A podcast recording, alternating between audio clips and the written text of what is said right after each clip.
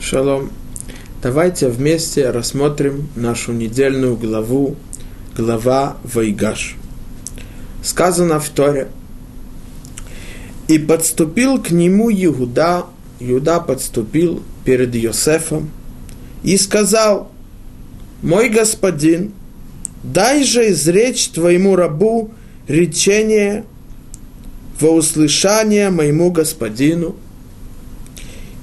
и да не воспылает твой гнев на раба твоего, ибо ты как паро. Говорит Раши, да не воспылает твой гнев, отсюда заключаешь, что Иуда говорил с ним строго, сурово. Мы видим, что когда Иуда требовал от Йосефа, чтобы он освободил его брата Беньомина, и они могли вместе с ним возвратиться к отцу, к Якову, так как Иуда дал клятву своему отцу Якова Вину, то он был готов пойти на самую тяжелую, строгую речь с Йосефом для того, чтобы возвратить Беньямина с ними также. Поэтому, несмотря на то, что он говорил с царем, Йосеф, несмотря на это, он говорил с ним строго. Продолжает Тара и рассказывает, что происходило дальше. Говорит ему Иуда, мой господин спросил своих рабов, говоря, есть ли у вас отец или брат? И мы сказали моему господину, есть у нас престар, престарелый отец и, и младший сын Беньямин. А брат его умер. То есть он имеет речь о Йосефе. И остался он один от своей матери, Беньямин, он сын Рахель. А раз сказал Иуда Йосефу, что Йосеф умер, то он единственный, кто остался от Рахель, это Бенямин. И отец его любит. Говорит Раши, как Иуда ответил и сказал Иосифу, что брат их умер. Говорит Раши, страх побудил его сказать неправду. То, что он сказал неправду, это было из-за страха. Он подумал, если скажу ему, что брат жив, он прикажет, приведите его ко мне. Из-за страха он вынужден был сказать обман. Получается, он боялся Йосефа. Но если мы, так как мы видели до этого, что наоборот, он не боялся Йосефа, из-за того, что он готов был пойти с ним и говорит строго, сурово. А здесь получается, что он да боялся Иосифа. Как это может быть? Давайте посмотрим, что происходило и что именно говорил Иуда с Иосифом. Говорит нам Мидраш, Мидраш Танхума. Вейга шелав Иуда и подступил к нему Иуда.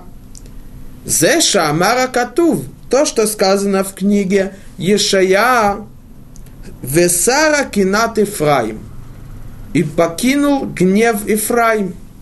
Про кого сказано в этом посуке? Говорит Мидраш, Ло Амаро Эла Кенегед Иуда в Йосеф. Этот посук сказан про Иуда и Йосефа. Ведь сказал, говорит Мидраш, Шмуэль Барнахман, и сказал Раби Йонатан, Бешаа шаю Иуда в Йосеф митвакхим зе в тот час, когда Иуда говорил с Йосефом, и они спорили друг от друга. Амру Малахе Шарет, сказали ангелы, Боу ниред лимато, венире шор веари митнагхин земзе. Давайте спустимся на землю увидим, как бык и лев борются друг с другом. Бык – это Йосеф, а лев – это Иуда. Они между собой не просто, говорил с ним Иуда, строго, сурово, они просто боролись друг с другом. Говорит Мидраж дальше.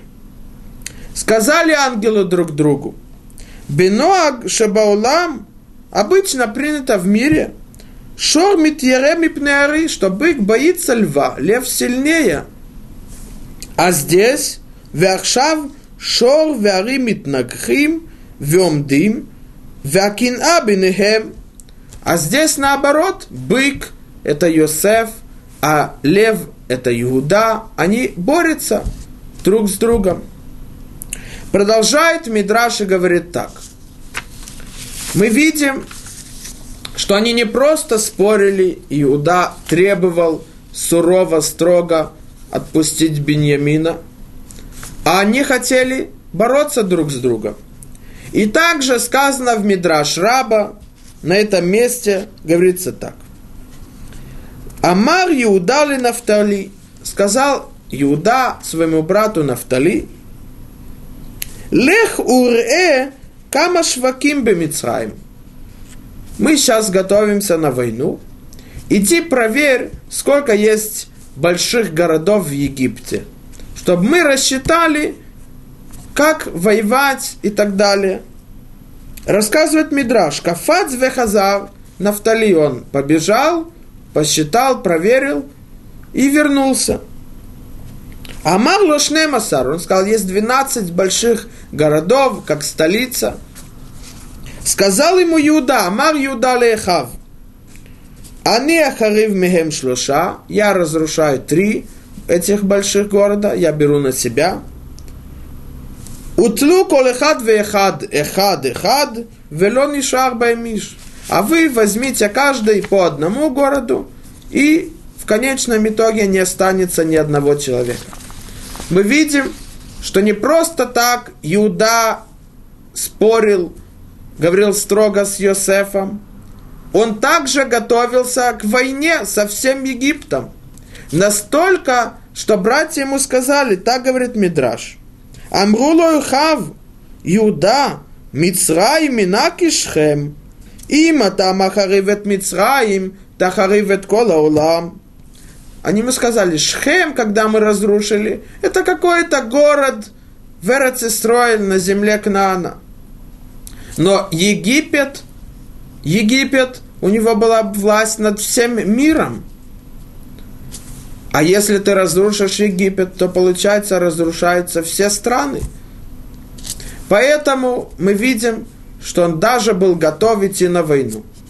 То представим себе, несмотря на то, что Египет, у них была власть над всем миром, и он был готов пойти на войну настолько, что он сказал, я возьму три города и разрушу их. То разве можно сказать, что из-за страха он должен был сказать обман, что Йосеф умер? Ведь мы видим, у него не было никакого страха. Это нужно понять. Мидраш раба так как мы видим, рассказывает, что они шли на войну.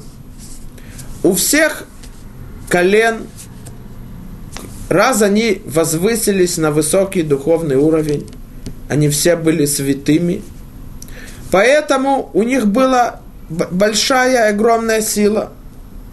Они знают, что теперь мы должны спасти Беньомина, для того, чтобы ни в коем случае это не привело к страданию нашего отца Якова, что потерялся еще один брат, его сын Беньямин. Поэтому эта война не просто война между нами по нашим причинам, а это война между силами зла и силами добра. Они были готовы даже разрушить Египет, чтобы спасти Беньямина, так как приказал им отец. Но мы видим, и это мы должны понять, почему, с одной стороны, у него не было никакого страха. Он был готов разрушить весь Египет. А с другой стороны, из-за страха он должен был сказать, что Йосеф умер, а не признаться, что он жив, потому что Йосеф бы сказал, где этот ваш брат, приведи его. Давайте попробуем без Раташем с Божьей помощью объяснить и понять этот вопрос. Дальше Тара продолжает и говорит так.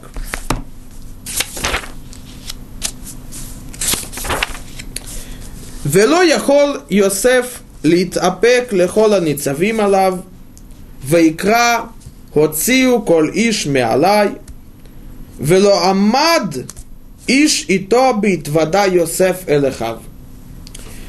И не мог Йосеф сдержать себя при всех стоявших при нем. И он воскликнул, уведите всех от меня. И не стоял никто при нем, когда себя дал признать Йосеф своим братьям. Говорит Раши, почему Йосеф не мог сдержать себя при всех стоявших? Говорит Раши, не мог вынести, чтобы Мицрим, чтобы египтяне, которые находились в его дворце, стояли рядом с ним, были свидетелями тому, как братья смутятся, будут унижены, у них будет страх, когда он откроется им.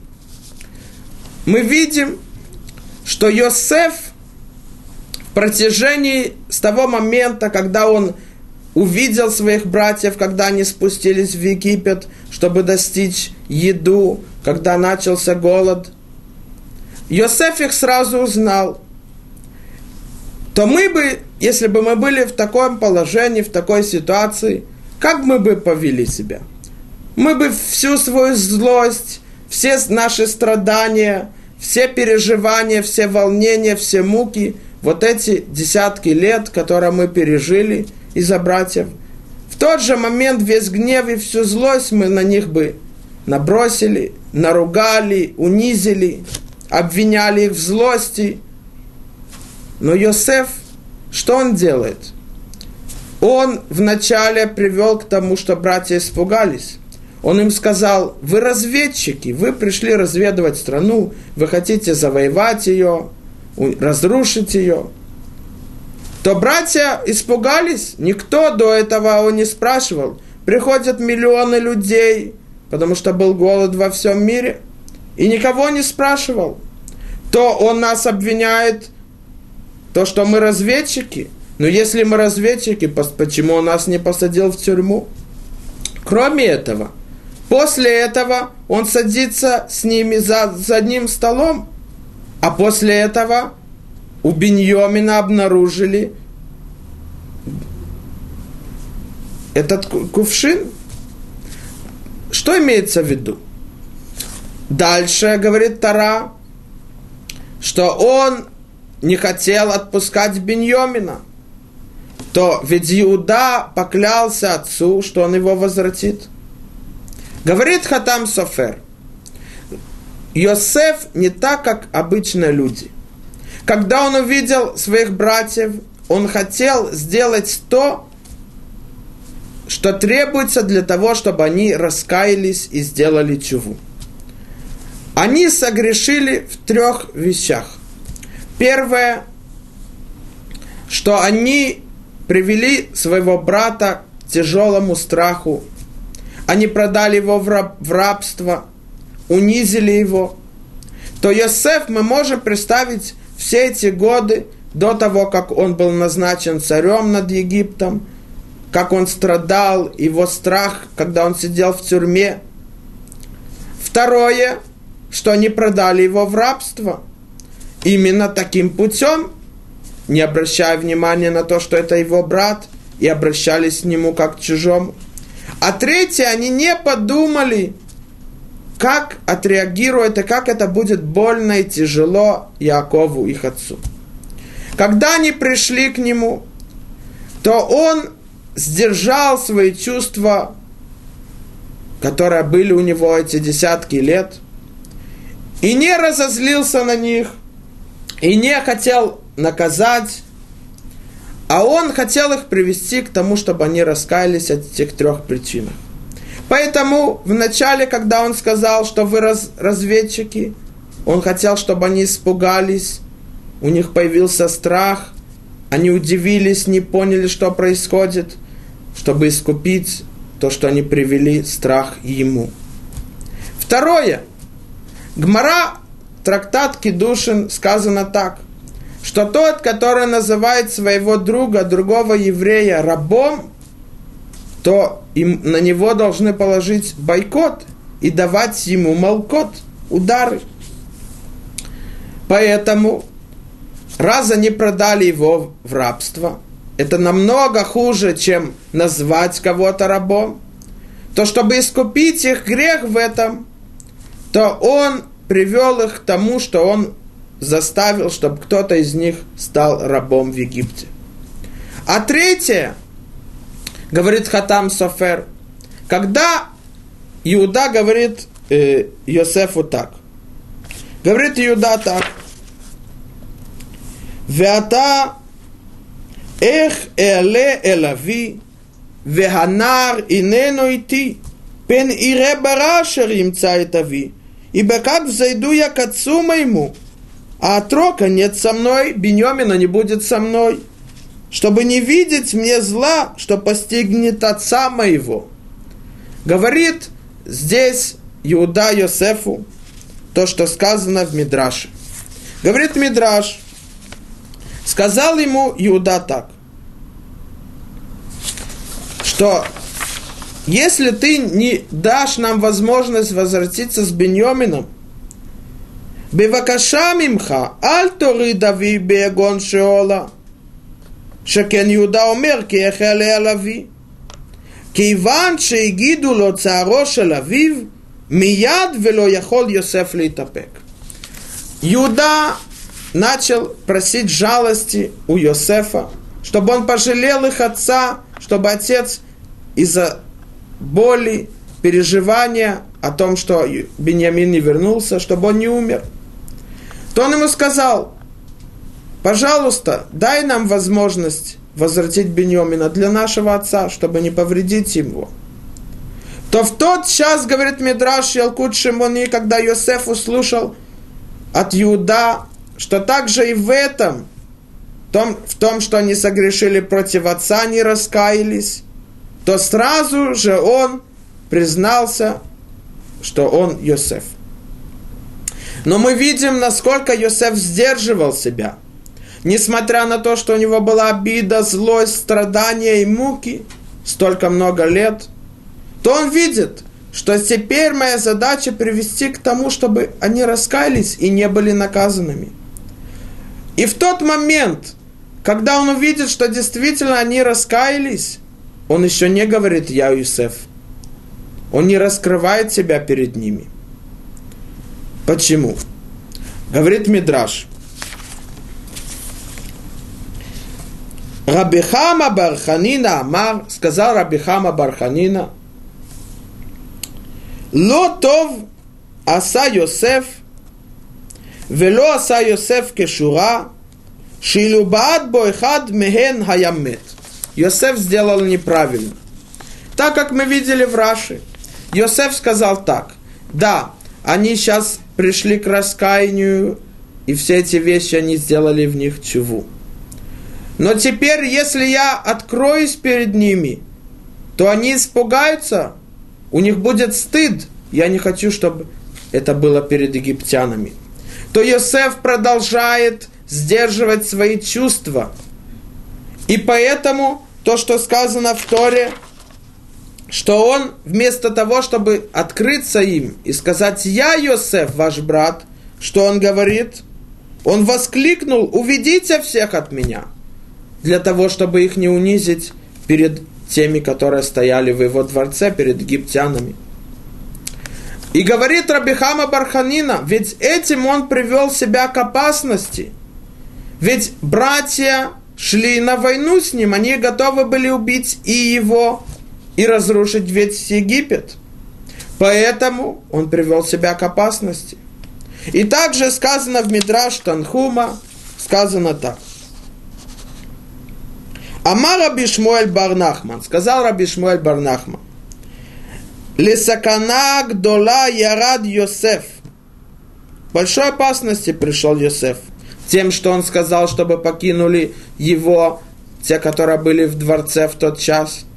Говорит один из разъяснителей Мидраша Марзу, Рабейну Амарзу, Он говорит так. Те, которые были в дворце, они были все героями, солдатами, которые охраняли и защищали Йосефа. И раз он увидел, что его братья идут против него, то он мог им сказать, сохраняйте, защищайте меня. Но он сказал им, чтобы они ушли. А из-за этого, говорит Раби Шмоль Барнахман, он пришел к большой опасности. Шимаргу эхав эн брия беулам макиро. Если бы его убили, никто бы не знал, и не было бы продолжения народу, не смогли бы спуститься в Египет, потому что Египет не был подготовлен духовно для спуска Якова и, и всех сыновей и всего народа. Продолжает Мидраш и говорит так. Велама Амаруцию колиш миалай. Почему он сказал? Почему он пришел к опасности? Элаках Амар Йосеф Белибо. Так сказал Йосеф своему сердцу. Мутав шеарег велой ваешет эхай бифнеамицрим. Лучше я умру, погибну, чем братья будут унижены перед египтянами. И теперь мы представим, теперь, когда покинули все, чтобы братья не были унижены, Йосеф должен был сказать и открыться, я Йосеф. Но Мидраш говорит не так. Говорит Мидраш Ялкут Шимони, говорит так. Амар Лагем, сказал им Йосеф, после того, как все покинули. Ото Ахихем, тот брат, про которого вы говорите, что он умер, это действительно так, что он умер. Амру Логен, им сказали, да, действительно, он умер, так как мы тебе говорили. Говорит Мидраш. То он сразу встал и сказал так. Веламате мисаприм шекер. Почему вы мне говорите ложь? Вялоте махарте мото. Ведь вы его продали в, раб, в раба. И крауто виянени, если я его позову, то я... Вы увидите, что вы обманываете. Я узнал, что вы обманываете. Он здесь. Говорит Мидраш, я то Йосеф бен Яков. Он звал Йосеф, сын Якова, выйди к братьям. Говорит Мидраш, Вяюруим берба пинота байт. Они смотрели в тот угол, в тот угол, в все четыре стороны искать, откуда выйдет их брат. И в тот момент им сказал Йосеф, они Йосеф Ахихем, я ваш брат Йосеф. Почему он так сделал? Ответ, говорят мудрецы, если бы он сразу, внезапно, когда внезапно человек слышит какую-то неожиданную новость, то это может повредить его. Много раз случалось, что говорили о Хазвешалом, о смерти близкого, или наоборот, человек кому-то повредил, ему говорят, вот он здесь. А если бы он придет и скажет, вот я здесь, я знаю, что ты так повредил мне, сделал зло, то тот от испуга может, даже и бывали случаи, что умереть. Поэтому он хотел подготовить братьев – чтобы они знали, да, Йосеф жив, он здесь, и сейчас вы его увидите. И только когда они были готовы, они осознали это, только тогда он открылся перед ними. Говорит один из учеников Аризаль, Рабейну Авраама Зулай, Захар Цадик Векодуш Левроха. Как мы это видим из посука? Сказано в Торе так. И сказал Йосеф своим братьям, я Йосеф. Спра- спрашивает Рабейну Авраама Зулай Зацал. Ведь это лишнее. Нужно было сказать так. И сказал своим братьям, я Йосеф. Но ведь в Торе не написано так. Написано, кто сказал? И сказал Йосеф. Ведь понятно, что кто может сказать я Йосеф? Сам Йосеф. Отсюда, говорит Рабейну Авраама Зулай Зацал, это говорит Мидраш. То, что сказано и сказал Йосеф, имеется в виду, он сказал, я сейчас его позову, Йосеф, выходи. И только тогда, когда они были готовы услышать это, только тогда он открылся им. До этого они не понимали и не знали, что это Йосеф, так как сказано в Мидраше, что он, когда их покинул, у него не было бороды, а теперь у него появилась борода, он вырос, повзрослел. И кроме этого, они никогда не ожидали, что он станет царем, из-за того, что в Египте был закон, что раб и еврей, он не имеет права быть царем в Египте. Поэтому они его не узнали. И все, все переговоры между ними, это было для того, чтобы они искупили свои грехи. Мы и представим. Хазаль говорят, Ноах лоле Адам, шапил этот смолоки в шанаэш, вело ялбин пнехаверо. Лучше человеку, чтобы он прыгнул в огонь, но не унизил своего друга перед людьми. Если мы представим, теперь, когда Йосеф приказал, чтобы его покинули, он знал, что он идет на большую опасность. А если он умрет, то действительно произойдет то, что сказал Яков, ки иредавель шеола, я умру, если я, не, я потеряю своего сына Йосефа.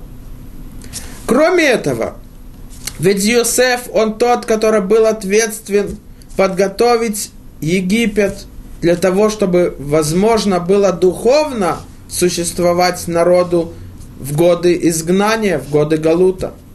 И если бы Йосеф был убит братьями, то тогда весь труд Авраам, Ицхак и Яков, он был разрушен. Они строили народ, который получит Тору на горе Синай. А получение Торы на горе Синай зависит существования мира, потому что Всевышний сделал условия. Если евреи получат Тору на горе Синай, мир сможет существовать. Но если нет, мир будет разрушен. И Йосеф, несмотря на все это, он был готов умереть только, чтобы не унизить своих братьев. Мы видим, насколько важно держать свои чувства, свои эмоции. Человек думает, меня разозлили, меня обидели, я возвращу, покажу так же, буду обращаться так же. Мы видим, что нет. Йосеф от начала до конца не идет по своим чувствам, по своим эмоциям. Он идет то, что требуется от Всевышнего в тот момент. То, что говорит Тара и законы Торы. Хазаль в Ялкут Шимони говорят так. Мидраш говорит так. Вехана гимидаберет ал либа. Хана, когда молилась в храме, чтобы Всевышний одаревал ее детьми, потому что она была бесплодной, а кора, то она молилась своему сердцу. Говорит Хазаль. Аришаим гем биршут либам. Злодеи, они во власти своего сердца. То, что сказано, Амар навал белибо. В псалмах 14 глава сказано, сказал злодей в своем сердце. То есть, сердце владеет им. И Мидраш дальше цитирует и доказывает, что злодеи сердце, то есть их имущество, э, их эмоции, их чувства владеют ими, а не наоборот.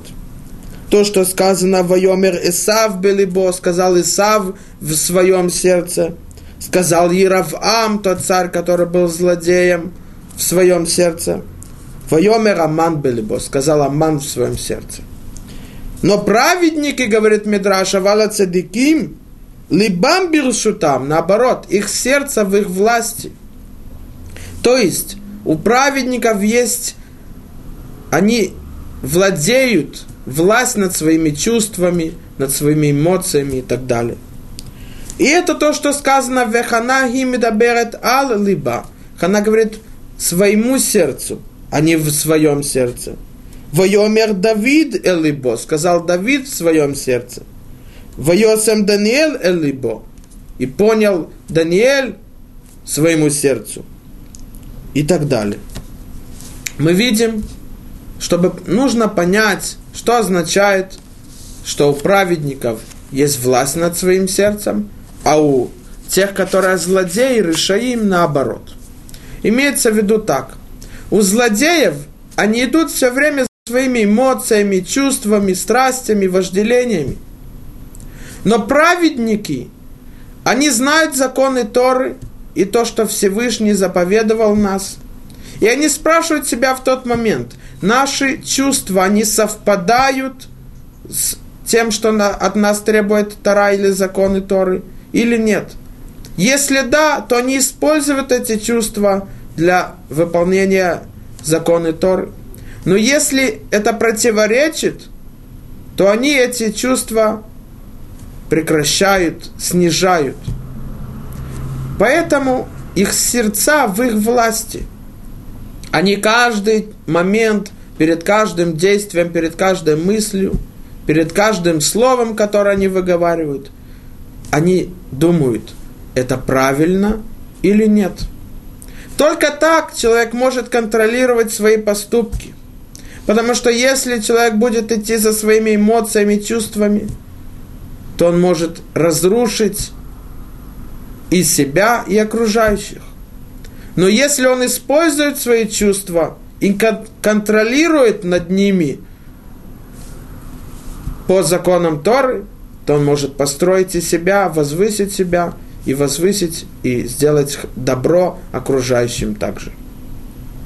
Когда мудрецы сказали, что не прыгай на то действие, которое приведет, что твой друг будет унижен перед другими, у него будет стыд, а лучше ты прыгнешь в огонь, то не имеется в виду, что мудрецы сказали, смотри, мы тебе запрещаем унижать твоего друга перед множеством людей или перед другими людьми. Нет, Имеется в виду, мудрецы говорят так. Перед тобой есть два огня. Есть горящий огонь, а есть огонь, в котором ты будешь наказан, если ты унизишь своего друга перед другими. И у него будет стыд. Ведь если бы человек шел по пути, и по дороге есть два костра, один большой, один маленький, и он вынужден именно идти по, этом, по этой дороге, ему нельзя повернуть в другую сторону, то правильно, маленький огонь, конечно, может немножко повредить ему, это больно, но намного-намного лучше, чем большой огонь. Поэтому мудрецы говорят так. У тебя есть два выбора. Унизить своего друга или прыгнуть в огонь. Что лучше? Прыгнуть в огромный огонь, в котором, конечно, ты будешь убит, поврежден, или в маленький огонь, то, конечно, лучше прыгнуть в маленький огонь. Обязует каждого человека контролировать свои чувства, свои эмоции и все время думать, что страшнее и что тяжелее. Но человек спросит, это очень тяжело – у каждого есть чувство, меня обидели, меня разозлили, меня унизили. И иногда человек даже не обращает внимания, как он начинает мстить остальным и возвращать тем же то, что сделали с ним. Как можно прийти к тому, так как мы видим у Йосефа, который полностью контролирует своими чувствами, своими эмоциями. Сказано в Пиркея, вот, Третья глава, первая Мишна. Акавья бен Махалалел омер. Акавья, сын Махалалела, один из Танаим, мудрецов Талмуда, говорит. Хистакель бешлуша деварим. Посмотри на три вещи.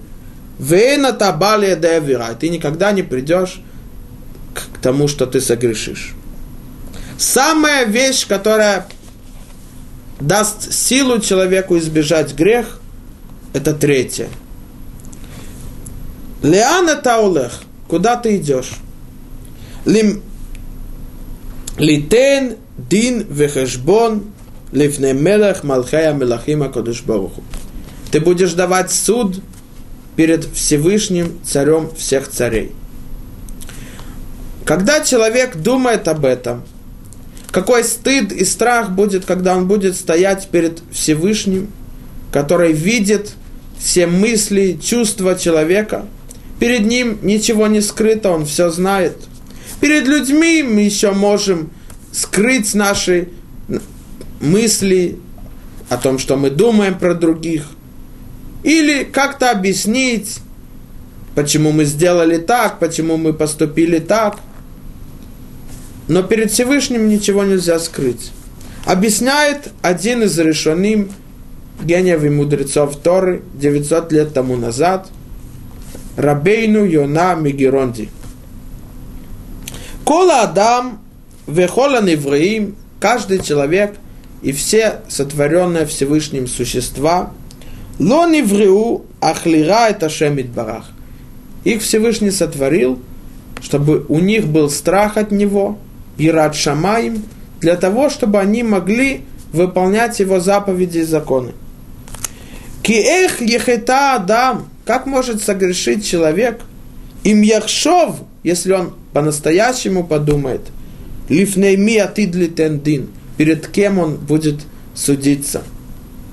Виотера пуранут ванисайон шиелу алхатаав, и намного больше то испытание, которое он прошел, из-за которого он согрешил, или стыд, из-за которого он согрешил – он будет стыдиться, большой стыд, который нельзя сравнить ни с чем. Если мы сравниваем две вещи, допустим, человек находится в каком-то месте, и в тот момент он должен сказать благословление перед едой. И он думает, что про меня подумают друзья, что они скажут. Стыдно, стыдно говорить. Но если он подумает, ведь какой стыд больше, какой огонь больше, когда я буду стоять перед Всевышним, или когда я сейчас стыжусь перед друзьями. Говорит Рабейну и нам Машал, чтобы мы, нам было легче понять это. Машал и Мелах Басар Вадам. Про царя Басар Вадам, то есть э, плоть и кровь. Адам нихнас лифанав. Человек приходит к нему, приближен к царю. И вот, говорит Рабейну Ина, в какой-то момент царь осознал, что он обманывал его, или поступками он воровал что-либо, то какой будет стыд, когда это раскроет перед всеми? Скажет, ты своровал, ты обманывал. Стыд очень сильный. Говорит дальше Рабейну Ина, Аллахат кама векама лифней мелах малхе мелахим акадушбоху. Если перед царем Басар Вадам человек так стыдится, то какой стыд будет у него перед Всевышним, царь всех царей? Вегам кибит баеша нефеш биота румами нагув, когда душа покидает тело, то стыд, который у нее, он намного больше, чем стыд, который, когда она в теле человека, душа. Ките вагух мишакех, те вагуф, природа человека обычно приводит к тому, что он запоминает, забывает вещи. А когда он забывает, то стыд уходит, исчезает. Например, человек сделал что-то, и ему было стыдно перед другими, то через год, два этот стыд исчезнет, пройдет. А даже если, говорит Рабейну Йойна, он будет помнить, что произошло. Не полностью, не все детали, что именно было, как произошло. Но все равно будь, стыд уходит. И даже, говорит Рабейну Йойна, если есть тот человек, который вообще не забыл ничего, то, что произошло в тот момент, но раз это было много лет тому назад, то время, оно чувства снижают, падают, и большинство стыда не проходит. Но говорит Рабейну Йойн это только когда душа в теле человека, при его жизни. Но когда душа покидает тело человека, говорит Рабейну Йойну так.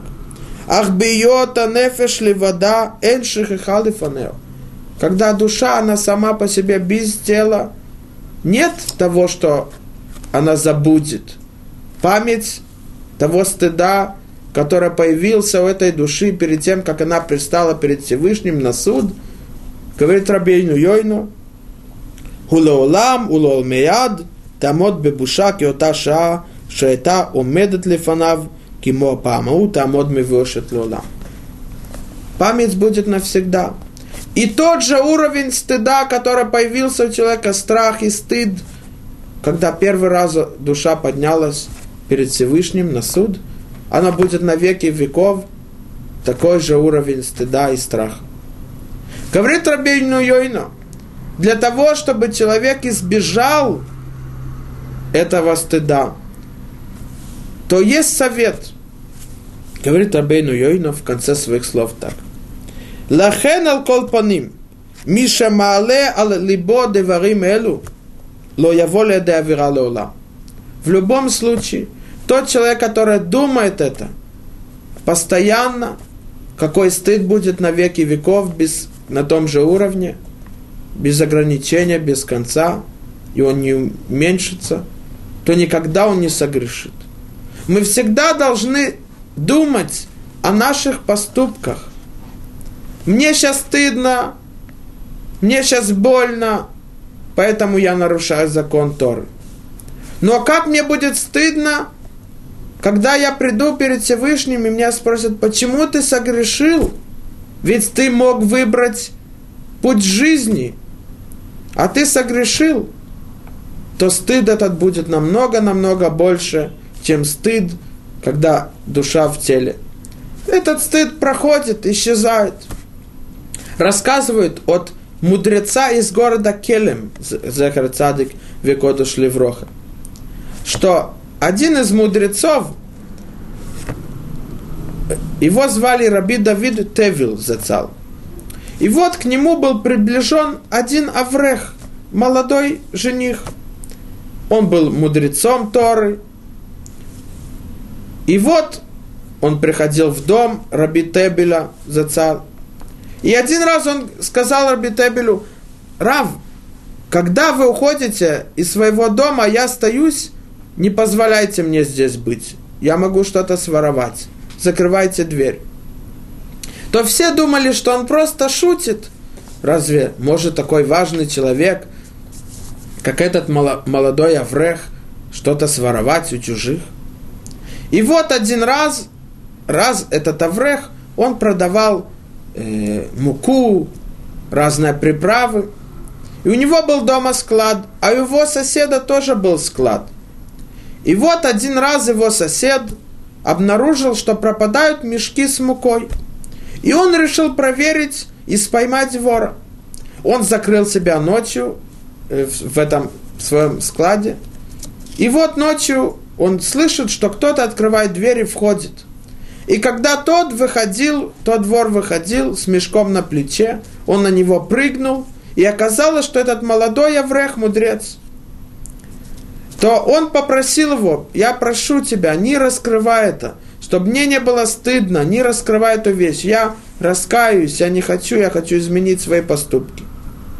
И рассказывал Саба Микелам Зацал, что тот Аврех, которого обнаружили, что он воровал – Ему было стыдно выходить год на улицу и показывать свое лицо перед людьми. И через год, вначале он выходил ночью, вращался вокруг своего дома, а потом постепенно и постепенно начал выходить, как будто бы ничего не произошло. Стыд в тот момент, когда был, когда его споймали, был ужасным, мы не можем представить. Но он исчез, он прошел через несколько лет – и опять человек все забыл. Но стыд, говорит Саба Микелом, который будет у человека в том мире перед судом, он никогда не пройдет и не будет забыт. Но здесь есть более важное. Сказано в книге Когелет, который написал царь Шломо в последней главе. Сов давар хакол нишма, эт хаэлохим яра, вет мицвотав шамор Кизе Хол Хаадам. Говорит там Таргу Мункилус. В конце жизни человек приходит в тот мир, и каждый поступок его, даже если он был скрыт от людей, он будет известен и открыт для всех людей. То есть, если человек согрешил из-за того, что ему было стыдно перед другими, или из-за того, что он боялся других, или из-за того, что его разозлили другие, и поэтому он согрешил, в том мире те люди будут стыдить его, что он согрешил. Те же люди, которые, из-за которых здесь он согрешил, они будут стыдить его, что из-за них он согрешил. Поэтому всегда человек должен сравнивать и понимать, что любой случай, в котором он находится, и любые чувства, которые он чувствует в этом мире, они отменяются перед чувствами, которые будут в том мире. И тогда человек сможет сдерживать себя, сдерживать свои чувства, управлять ими по законам Торы. Йосеф, раз он праведник, его чувства во его власти. Он все время сравнивает и думает, если я сейчас унижу своих братьев, если я раскроюсь перед ними, скажу, я Йосеф, это их унизит – потому что у меня есть злость к ним, или в тот момент, когда они уже раскаялись, я хочу как можно быстрее увидеть своего отца, я не видел его 20 с чем-то лет. Нет. Мои чувства, которые будет в том мире перед Всевышним, намного сильнее, намного страшнее, чем здесь. Поэтому они, их сердце в их власти. А Рышаим, злодеи, не так – они живут так, как живут. У нас есть такое чувство, такое. Мы идем по ним. Они никогда не сравнивают и не думают о том, что будет при суде перед Всевышним. Мы видим, что у праведников есть сила владеть и управлять своими чувствами. И это ответ, который мы спросили на тот вопрос, который мы спросили в начале – мы видим, с одной стороны, Иуда идет на войну против Йосефа, говорит с ним строго, сурово. А с другой стороны, из-за страха, как говорит Раши, он вынужден был сказать обман, что Йосеф умер, чтобы Йосеф не потребовал, чтобы они привели этого брата. Почему? Ответ, мы привыкли к тем людям, которые, у них есть одно качество. Или они сильные, храбрые, смелые, или они слабые, боязливые, они богатые или они бедные. Люди, которые дают много денег, помогают другим, отдают свое имущество для других. Или люди, которые они жадные, скупые. Люди, которые они трудолюбивые, а те, которые ленивые. Но те, которые имеют власть над своими эмоциями, они в тот же момент могут быть и злыми, и добрыми. Когда Иуда шел на войну с Йосефом, он шел на войну только для того, чтобы освободить Беньомина, так как потребовал отец.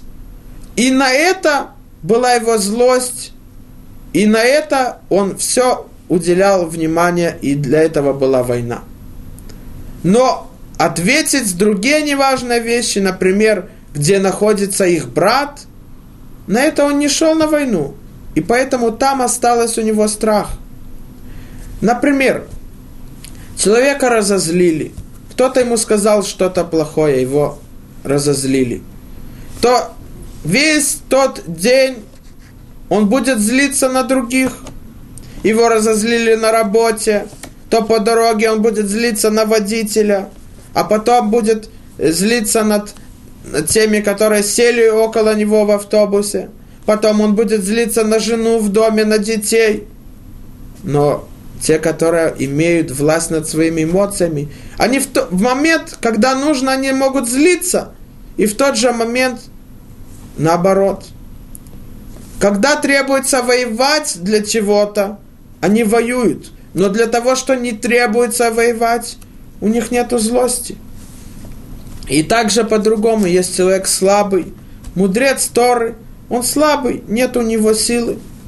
Но когда требуется доказать и помочь другим понять, что они идут не по правильному пути, они соберут все свои силы, чтобы доказать другим истину Торы.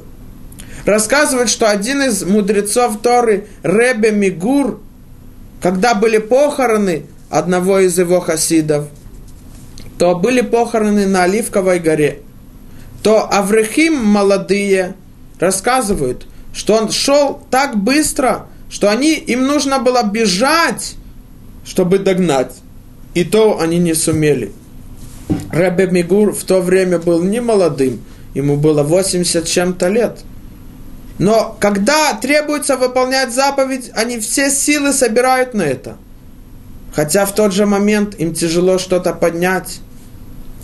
Чувство человека, который все время знает, все время изучает Тору, и все время думает и понимает, какой стыд и страх будет в том мире во время суда, то он может чувствовать правильно. В тот же момент не только злость, но и страх, радость и боль и так далее. Это был Иуда, который дошел до высокого уровня, про которого сказали в Ялкут Шимуни в книге Шмуэль, что он имеет право и возможность управлять своими чувствами. И в тот же момент быть злой для, для того, что требуется, но бояться другого. Наша задача прийти к этому. Рассказывается в Торе, в нашей главе говорится так. Ваяве Йосеф эт Яаков Авив, Веямидеху лифней Паро, Вейварех Яков от Паро. И привел Йосефа, своего отца Якова, перед Паро, и благословил Яков Паро. Вайомер или Яков, и сказал Паро Якову, Кама ямей шней хаехо, сколько дней лет жизни твоей? Вайомер Яков эль Паро, и ответил Яков Паро, Дней лет моего проживания 130 лет. Малочисленны и плохи были дни лет моей жизни, и, и не достигли они дней лет жизни моих отцов в дни их проживания. Если мы рассмотрим эту встречу между Яковом Авину, выбранным из отцов и фараоном, непонятная вещь. Единственный вопрос, который фараон фараон мог спросить у Якова, сколько тебе лет? Ведь Паро знал прекрасно и сам по себе, и от того, что он слышал от Йосефа, что Яков, он слуга Всевышнего. Яков, он тот, который, народ которого был выбран Всевышним, чтобы их потомки получили Тору. То единственный вопрос, который у него был, это сколько тебе лет – а кроме этого, что ему Яков отвечает? Мне 130 лет, мне было тяжело в жизни, и я не достиг жизни моего отца. И все, и в конце он благословил Яков Паро и ушел. Все, вот этот разговор, что там было. Говорит Пируш датский ним мибалето сафот, одни из решеним 90 лет тому назад на разъяснение Торы. Они говорят так. Лефиша рабо сар лаван вешаяло парцуф мезикна шалло вионау ямешне мигурай мешлошим шана מעט ורעים היו, כלומר מועטים הם שנותיי, אלא מתוך רב צער שהיה לבהמי, קפצה לי זקנה. Говорит Тосфот, что Паро увидел, Яков стар, то он его спросил, и старость, которая была у Якова, была необычная, к тому, что фараон никогда не видел. То он его спросил, сколько тебе лет, что ты так выглядишь стар? То он сказал, что у меня, мне 130 лет, из-за тяжести моей жизни я так выгляжу таким старым. Говорит здесь Балето Сафот, приводит Мидраш. В тот час, когда сказал Яков, что годы моей жизни, 130 лет, они были тяжелыми, в тот час был над ним суд. И Всевышний сказал так. «Я тебя спас от Лавана и от Исава, твоего брата, когда они гнались за тобой и хотели уничтожить тебя. И я возвратил тебе Йосефа, а ты еще возмущаешься, почему твоя жизнь была тяжела. Из-за этого ты не достигнешь годы твоего отца, который прожил 180 лет. Потому что количество слов, которые ты ответил Паро, когда он тебя спросил, сколько тебе лет, это 33. Йосеф, э, Яков прожил 147 лет, а 33 это 180. То есть из-за количества слов, которые он сказал, соотносительно с этим сняли с него годы жизни. И он не дожил 180 лет, как его отец Ицхак. Спрашивает один из мудрецов Торы, глава Ешиват «Мир в Иерусалиме». Ведь все эти 33 слова, это включая вопрос Паро. Так почему за них также был Яков наказан? Отвечает Рабхайм Шмулевец Зацал и говорит так – так как мы видели, праведники, у них есть власть над своими чувствами, над своим сердцем. То даже показывать другому, что ты стар, тебе тяжело, для Якова это тоже грех. Почему порой его спросил? Из-за того, что он увидел, у него такая необычная старость. То, что порой это увидел для тебя, это тоже грех ты владеешь своими чувствами не только внутри, а также снаружи, не показывать другим, что тебе тяжело. Поэтому Яков был наказан.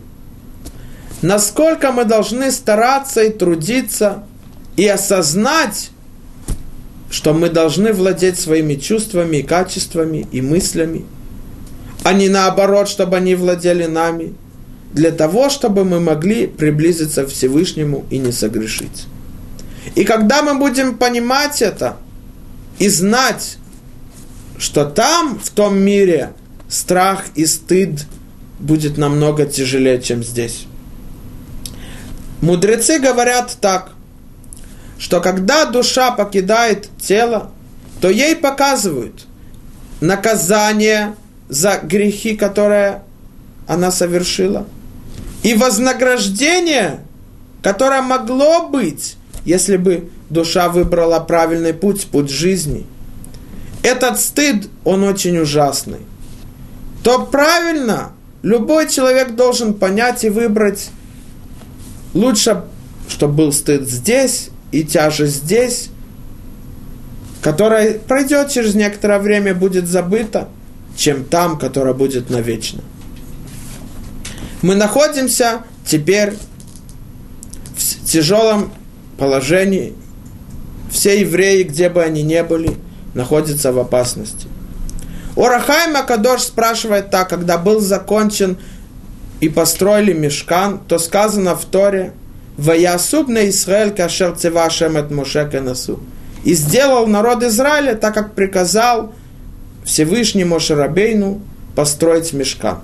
Спрашивает Орахаим, ведь не весь народ строил, а те мудрецы, как Бецалель бен Хури или Яв, так почему сказано, что весь Израиль? Говорит Орахаим Ахадош так. В Торе сказано Вайкра Веавтали Раха Камоха. Люби твоего близкого как себя. Не имеется в виду люби его как себя, а имеется в виду люби его, потому что он как ты сам. Потому что каждый еврей ответственен за другого. Каждый еврей, он не сам по себе, он также ответственен за своего товарища и за всех остальных евреев. Когда находится еврей в беде, в Марокко, во Франции, в Австралии, в Израиле, в Америке, где бы это ни было, мы тоже находимся в беде, потому что каждый ответственен за другого. Давайте будем читать псалмы и молиться Всевышнему, чтобы Он нас спас. Ахейну колбет Исраэль, братья нашего народа, Амаком, Яцелем, чтобы Всевышний спас их, где бы они ни находились, те, которые находятся в беде, на суше или на, зем... на воде, в плену или на свободе, и чтобы мы как можно быстрее встретили Машеха и пришли служить Всевышнему построенном храме в Иерусалиме. Шаббат шалом.